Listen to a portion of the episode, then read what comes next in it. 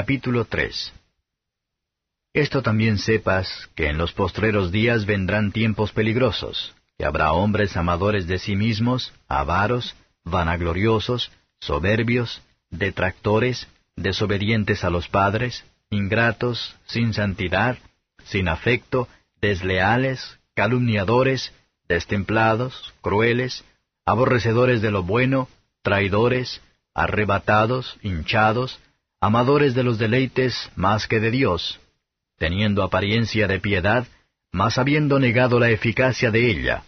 Y a estos evita. Porque de estos son los que se entran por las casas y llevan cautivas las mujercillas cargadas de pecados, llevadas de diversas concupiscencias, que siempre aprenden y nunca pueden acabar de llegar al conocimiento de la verdad. Y de la manera que Janes y Jambres resistieron a Moisés, así también éstos resisten a la verdad, hombres corruptos de entendimiento, réprobos acerca de la fe. Mas no prevalecerán, porque su insensatez será manifiesta a todos, como también lo fue la de aquellos. Pero tú has comprendido mi doctrina, instrucción, intento, fe, largura de ánimo, caridad, paciencia, persecuciones, aflicciones, cuales me sobrevinieron en Antioquía, en Iconio, en Listra, cuales persecuciones he sufrido, y de todas me ha librado el Señor. Y también todos los que quieren vivir piamente en Cristo Jesús padecerán persecución. Mas los malos hombres y los engañadores irán de mal en peor engañando y siendo engañados. Empero persiste tú en lo que has aprendido y te persuadiste, sabiendo de quién has aprendido, y que desde la niñez has sabido las sagradas escrituras, las cuales te pueden hacer sabio para la salud por la fe que es en Cristo Jesús.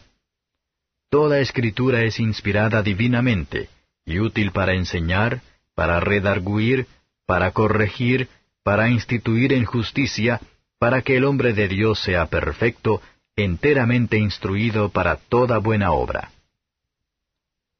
Comentario de Mateo Henry 2 Timoteo capítulo 3. Versos 1 a 9. Incluso en los tiempos del Evangelio no habría tiempos peligrosos, a causa de la persecución desde fuera, todavía más a causa de la corrupción dentro. Los hombres aman a gratificar sus propios deseos, más que para complacer a Dios y cumplir con su deber. Cuando cada uno está ansioso por lo que puede obtener, y ansioso de mantener lo que tiene, esto hace que los hombres peligrosos entre sí. Cuando los hombres no temen a Dios, no van a considerar al hombre. Cuando los niños son desobedientes a sus padres, que hace las veces peligroso. Los hombres son malos y sin el temor de Dios, porque ingratos por las misericordias de Dios.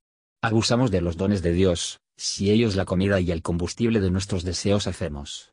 Los tiempos son también peligrosa, cuando los padres están sin afecto natural a los niños. Y cuando los hombres no tienen dominio sobre sus propios espíritus, pero desprecian lo que es bueno y ser honrado. Dios ha de ser amado por encima de todo, pero una mente carnal, lleno de enemistad contra él, prefiere cualquier cosa antes de él, sobre todo placer carnal. Una forma de la piedad es muy diferente de la potencia, de cómo se encuentran para ser hipócritas, los cristianos verdaderos deben retirarse. Estas personas han sido encontrados dentro de la iglesia hacia el exterior, en todo lugar, y en todo momento. Siempre ha habido hombres ingeniosos, que, por pretextos y halagos, se deslizan en el favor y la confianza de aquellos que son demasiado fáciles de entender, ignorante, y de fantasía. Todos deben estar siempre aprendiendo a conocer al Señor, pero estos siguen cada nueva idea, pero nunca buscan la verdad tal cual es en Jesús. Al igual que los magos egipcios, se trataba de hombres corruptos de entendimiento, con prejuicios contra la verdad, y se encontró que ser absolutamente sin fe. Sin embargo, aunque el espíritu de error puede ser desatado por un tiempo, Satanás puede engañar a las naciones y las iglesias no más, y que ya no, que Dios lo permita. Versos 10 a 13. La forma más completa que conocemos la doctrina de Cristo, según lo enseñado por los apóstoles, más estrechamente que se unirá a ella.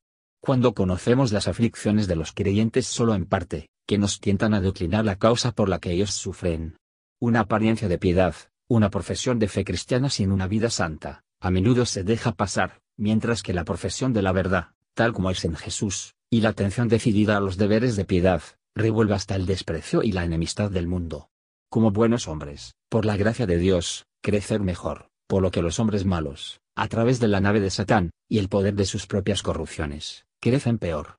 El camino del pecado es cuesta abajo, como ir de mal en peor, engañando y siendo engañados. Los que engañan a los demás, se engañan a sí mismos, ya que se encuentran el último, a su costo. La historia de la Iglesia hacia el exterior, terriblemente muestra que el apóstol habló este al ser inspirado por el Espíritu Santo. Versos 14 a 17.